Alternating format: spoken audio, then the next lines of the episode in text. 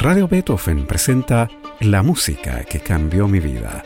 Una conversación sobre los momentos reveladores del arte musical que han marcado un antes y un después en la formación de una persona. Conducción y producción, Gonzalo Saavedra. ¿Cómo están? Bienvenidos a este espacio de Radio Beethoven en que entrevistamos a músicos profesionales, amateurs y melómanos acerca de ese momento revelador, epifánico, en que una música determinada marcó un antes y un después en sus vidas.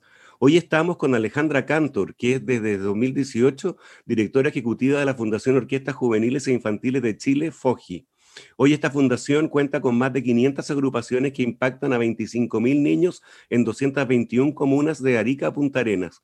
Tiene 18 orquestas sinfónicas propias en todo el país, tres de ellas en Santiago, la Orquesta Sinfónica Nacional Juvenil, la Orquesta Sinfónica Estudiantil Metropolitana, la Orquesta Sinfónica Infantil Metropolitana y 15 orquestas sinfónicas regionales. Más de 1.200 niños y jóvenes entre 8 y 24 años reciben anualmente apoyo financiero, psicosocial instrumental y técnico para desarrollar su talento. A la cabeza de este proyecto está Alejandra Cantor, que es gestora cultural de la Universidad Católica y licenciada en Derecho de la Universidad Cariola Mistral. Alejandra fue coordinadora artística del Teatro Municipal de Santiago, responsable de la organización de temporadas de ópera del ciclo Grandes Pianistas y Conciertos de la Filarmónica. En este puesto, además, creó el programa Pequeño Municipal y las conferencias que hoy se conocen como Detrás del Telón. También fue entre 2010 y 2015 vicepresidenta de la Fundación Puerto de Ideas, encargada de la organización de festivales culturales en Valparaíso y Antofagasta. Fue también directora ejecutiva junto con Eduardo Brown de la Fundación Tocata y hoy es presidenta del GAM y directora de la, estación Mapocho. ¿Cómo estás, Alejandra? Bien, muchas gracias, Gonzalo. Gracias por este espacio y saludo a todos los que están, a todos los auditores de Radio Beethoven. Muy feliz que Radio Beethoven siga su vida porque se lo merece. Estoy muy feliz de que la Universidad Católica tomó ese, ese, ese bastión que es maravilloso. Así es. Oye, son más de 20 años dedicadas a la gestión cultural. ¿Qué rescatas de esta experiencia?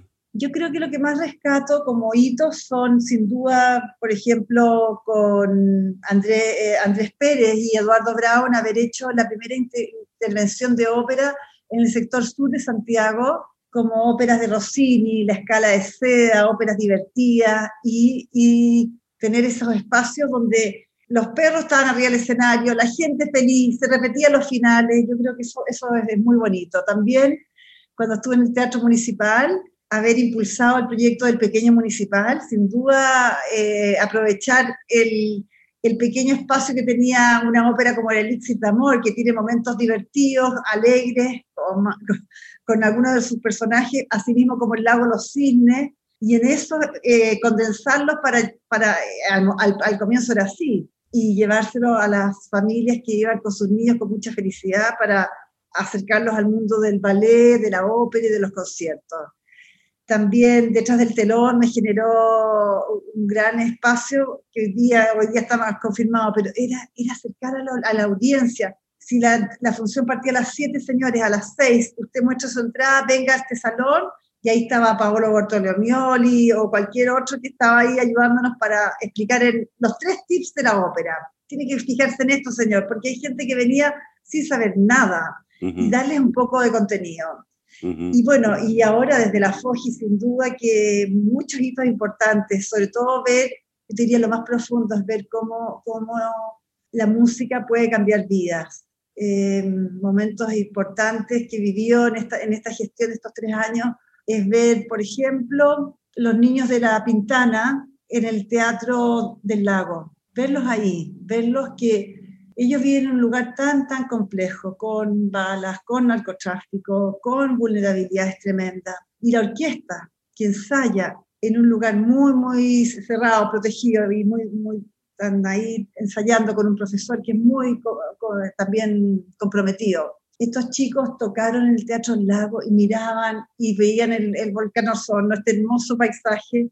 ¡Wow! Eso, eso es de verdad, de verdad. Estoy aquí, ¿por qué? Porque yo toco el violín en mi orquesta, porque toco el cello, qué sé yo. Mm. Eso, eso me impactó mucho. Como también, bueno, por supuesto que haber estado ahí en Berlín con, y en Europa, en Europa y en África, en Marruecos, con la orquesta y con Max Valdés y con la Nacional Juvenil, viendo que estos chicos daban todo en el escenario y se sacaban la mugre y tocaban como profesionales, de verdad era perfecto como estaban tocando, el Shostakovich, la heroica, eh, eh, la obra de que nos aportó Miguel Farías, eh, también una obra que fue hecha para, justamente para la gira. Y Luis Orlandini también muy emocionado tocando su concierto en Villalobos, así que súper bien. Bueno, eso es más o menos lo que te puedo contar. Muy bien, vamos a hablar de esa gira en, detalle en algunos minutos más. Alejandra Cantor es también miembro de la Wagner Society y presidenta de la Fundación Wagner de Chile, y eso tiene que ver con la primera música que tú elegiste, esa música que cambió tu vida, ¿no es cierto? Que es la ópera El holandés errante de Richard Wagner. ¿Qué, quieres contarnos por qué? Porque de verdad, eh, como, como muchos melómanos, partí con la ópera italiana, eh, con la Bohème, con Puccini, con Verdi, con lo heroico de Verdi, con, su música tan, tan emblemática. Pero la verdad es que cuando llegué a Wagner eh, es como que el tiempo dije, no, esto, es algo distinto. Y eso que tenía, no tenía más de, yo creo que tenía 20 años, 21 años, por ahí, no sé. Eh, y en los 80, y de verdad me di cuenta que en Wagner había algo que me transportaba a otra dimensión, y eso que el holandés errante son sus óperas de inicio, que son las, las like, las, que, las que todo el mundo dice son las ABC, por donde hay que partir. Pero como fue la primera que se hizo del canon, de, las, de las 10 óperas del canon wagneriano, eh, me impactó. Por supuesto que después siguió Lohengrin y siguieron toda la tetralogía y el Tristan Isolde que me, me hizo parar no sé, cinco años de mi vida. Me detuve en el, en el, acto segundo cristalizado y dije, parece que el mundo comienza y termina aquí. y mm, bueno, pero el holandés errante me impactó porque era una producción, era una música, era algo que me envolvía completamente como persona, de verdad, me, me hizo repensar que, que, me hizo repensar muchas cosas como me gusta la música, me gusta la ópera, me gusta el canto, pero sin embargo en Wagner me transporta a una dimensión distinta, a una dimensión más universal, más filosófica. ¿Qué te parece que escuchemos entonces el comienzo de la abertura del holandés errante de Richard Wagner, ópera estrenada en Dresde en 1843?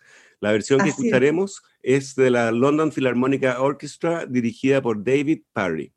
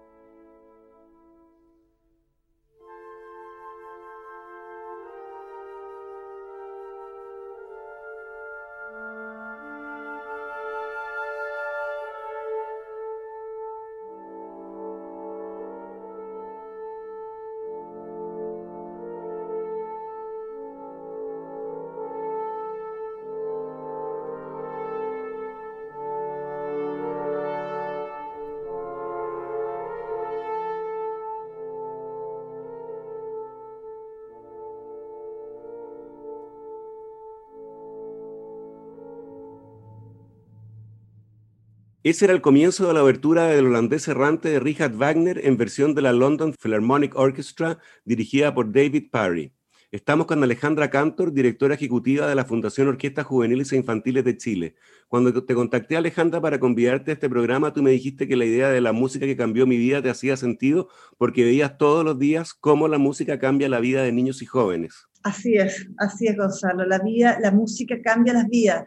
Y no solo te conecta con las, con las emociones, te conecta con la belleza, te conecta con, contigo mismo y en el caso de los que son enfermos de Alzheimer y de enfermedades neurológicas complejas, también los conecta con algo que no se pueden conectar con la realidad, pero sí se conecta con esa música que escuchan, que los trae a una, a una parte de su, de su cerebro, me imagino, y de sus conectores neurológicos que, que, que los emociona también. Yo lo he visto y es maravilloso. Oye, entre julio y agosto de 2019, la Orquesta Sinfónica Nacional Juvenil hizo una gira por Marruecos, España y Alemania. Tú me decías que fue emocionante verlos tocar en el Concert House de Berlín, donde interpretaron, entre otras obras, como nos contabas, la tercera Sinfonía Heroica de Beethoven con la conducción del maestro chileno Maximiano Valdés. ¿Cómo fue esa experiencia para ti y para los jóvenes involucrados en esa gira? Eh, fue impactante, fue impactante porque de verdad para los jóvenes era, estar en la meca, en la meca de donde ellos sueñan estar. Como músicos, Alemania siempre es un referente importante, para, sobre todo para los músicos sinfónicos. Entonces, de verdad, bajarnos del bus, que veníamos de Kassel, donde habíamos tenido también una exitosa presentación, y ver que nuestro hotel estaba al frente de una librería que tiene partituras, que, que se llama Daumel, Damel o Daumel, al frente de nuestro hotel, en la Friedrichstraße, que es una calle muy importante. Entonces, eh, los chicos se bajaron y se fueron todos directos a ver las partituras y eran muy baratas. Entonces, estaban felices porque los percusionistas se compraron obras muy, muy contemporáneas, que es donde apunta la percusión hoy día, el desafío de ellos, como asimismo los violinistas encontraron eh, partituras de cosas increíbles que querían estudiar para audicionar, para tocar en no sé dónde, que son exigencias técnicas que las piden en fin, o música de cámara, y, y, lo lindo era ver cómo, por ejemplo, un trompetista le aconsejaba a un violinista, oye, eso es muy difícil para ti, por favor, ándate algo más fácil.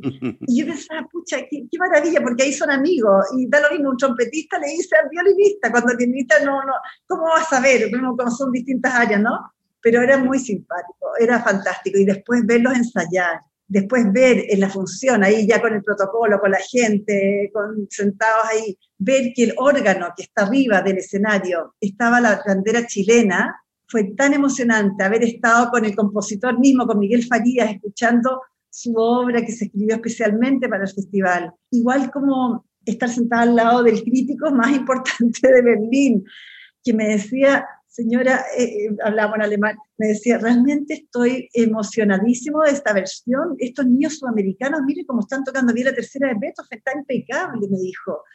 Le agradezco sus palabras, es un gran honor escucharlas de usted, un crítico, pero ya de esos que hizo y escribió la crítica muy bonita en el diario de cómo los músicos, y, la verdad es que no habían habido nunca eh, una orquesta chilena había tocado ahí de partida, y esa, esa sala de conciertos es de las más importantes. Como asimismo haber estado en Marruecos y estar en un lugar, y estuvimos en Rabat y en Casablanca tocando conciertos, pero estar con los chicos en ese lugar tan lleno de magia y de otros códigos, de otro idioma, de otros colores, fue fantástico.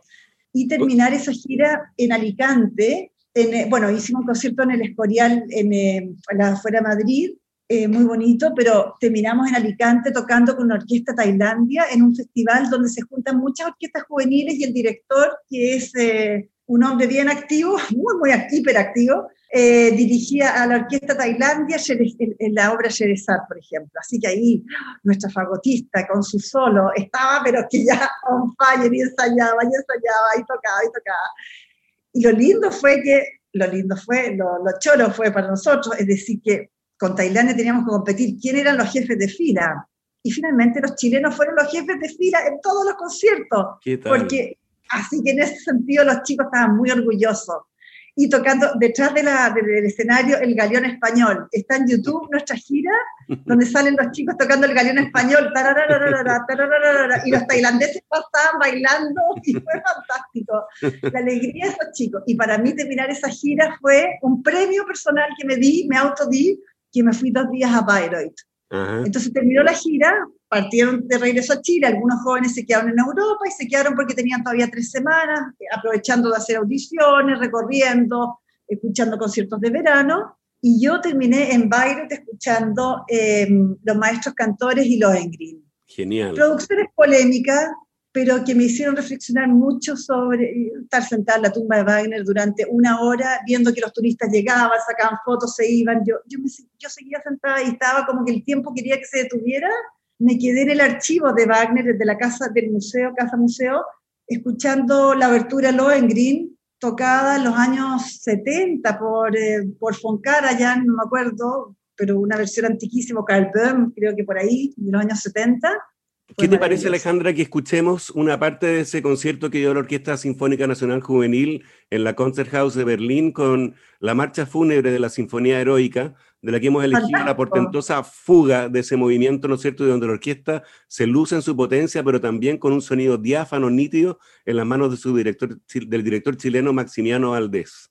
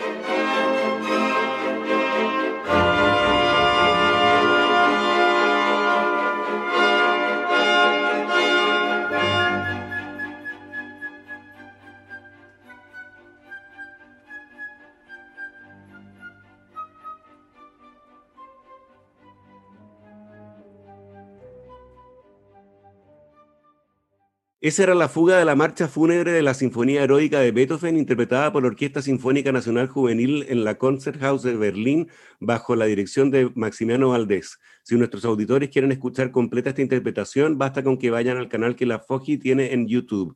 Estamos con Alejandra Cantor, directora ejecutiva de la Fundación Orquestas Juveniles e Infantiles de Chile, aquí en La Música que Cambió Mi Vida en Radio Beethoven. Alejandra, como tercera hora para este programa, elegiste el clave bien temperado de Bach, interpretado por Andras Schiff que nos visitó en agosto de 2017 justamente con esta obra. ¿Por qué elegiste el clave bien temperado y a este pianista? Lo que pasa es que tuve la posibilidad de conocer a András Schiff en mi gestión dentro del Teatro Municipal, eh, que estaba a cargo del ciclo de los grandes pianistas, cuando vino por primera vez que tocó un, un concierto donde tocó varias obras. Pero cuando él decidió volver a Chile, yo ya no estaba en el Teatro Municipal, sin embargo fui a la función del clavecín bien temperado porque sentí que era una obra magistral y ejecutada por él, que es un experto en Bach, era un imperdible. Y partí y vi un teatro municipal lleno de pianistas, quizás habrían 500 personas, 600 personas, no, no es que estuviera el teatro tan lleno, porque también es un desafío muy grande, es una función que dura dos horas y media sin parar, por lo tanto requiere de una concentración para el público, más allá de un gran trabajo del ejecutante. Pero si bien he seguido Bach en, desde el comienzo, siendo wagneriana, es complejo, ¿no? Es complejo eh, el pasaje. Sin embargo, eh, creo que ahí tú te encuentras con la base de todo y es fascinante, fascinante, porque en esa función me acuerdo que me senté al lado de un chico que estudiaba ingeniería, que estaba ahí con su partitura, Adelante mío había un, un, matrimonio también, ella era pianista y también estaba con su partitura. Y todos me la mostraban y conversé con todos porque llegué yo creo que una buena hora antes del concierto porque estaba tan emocionada que dije, esto no me puedo perder nada, no quiero perderme un minuto. Y conversé con ellos y eh, todos tenían su partitura y algunos de ellos, la versión Schirmer me parece que tiene el dedaje de András Schiff. Cuento corto, eh, escuchamos la obra, me prestaban la partitura entre medio, escuchamos los preludios, todo, es que era fascinante. Entonces, ¿por qué cambió mi vida? Porque no solamente porque tenía a, realmente expertos al lado, al lado, delante, atrás mío, y, con los cuales no, es que conversamos nada durante la obra, por supuesto, pero sí tenía una vivencia de, de, de espectadora única, única, porque estaba frente a un portento mundial de una ejecución única y que yo creo que pocas veces se ha ejecutado en Chile, por lo que significa. Entonces, el, sentí que la música era una especie de apostolado. ¿Qué es lo que me pasa cuando voy a escuchar la, la tetralogía de Wagner, que son una semana, cuatro, las cuatro funciones, que también es una, te demanda a ti como, como espectador muchísimo.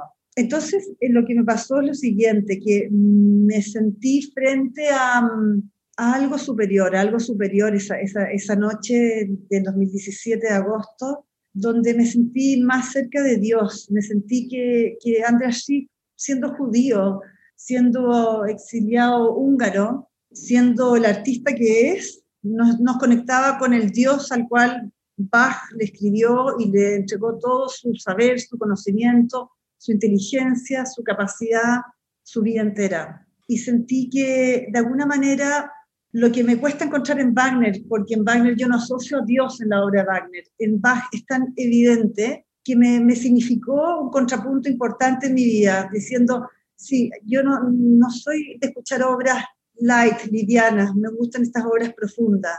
En este caso me acerco a Dios, a un Dios superior, a un Dios que, que nos habla y que nos inspira, que inspiró a la música temprana, como tú lo sabes bien, todos los compositores describían a Dios, escribían corales, música para, los, para las misas, para los conciertos, para, perdón, para, para los distintos momentos.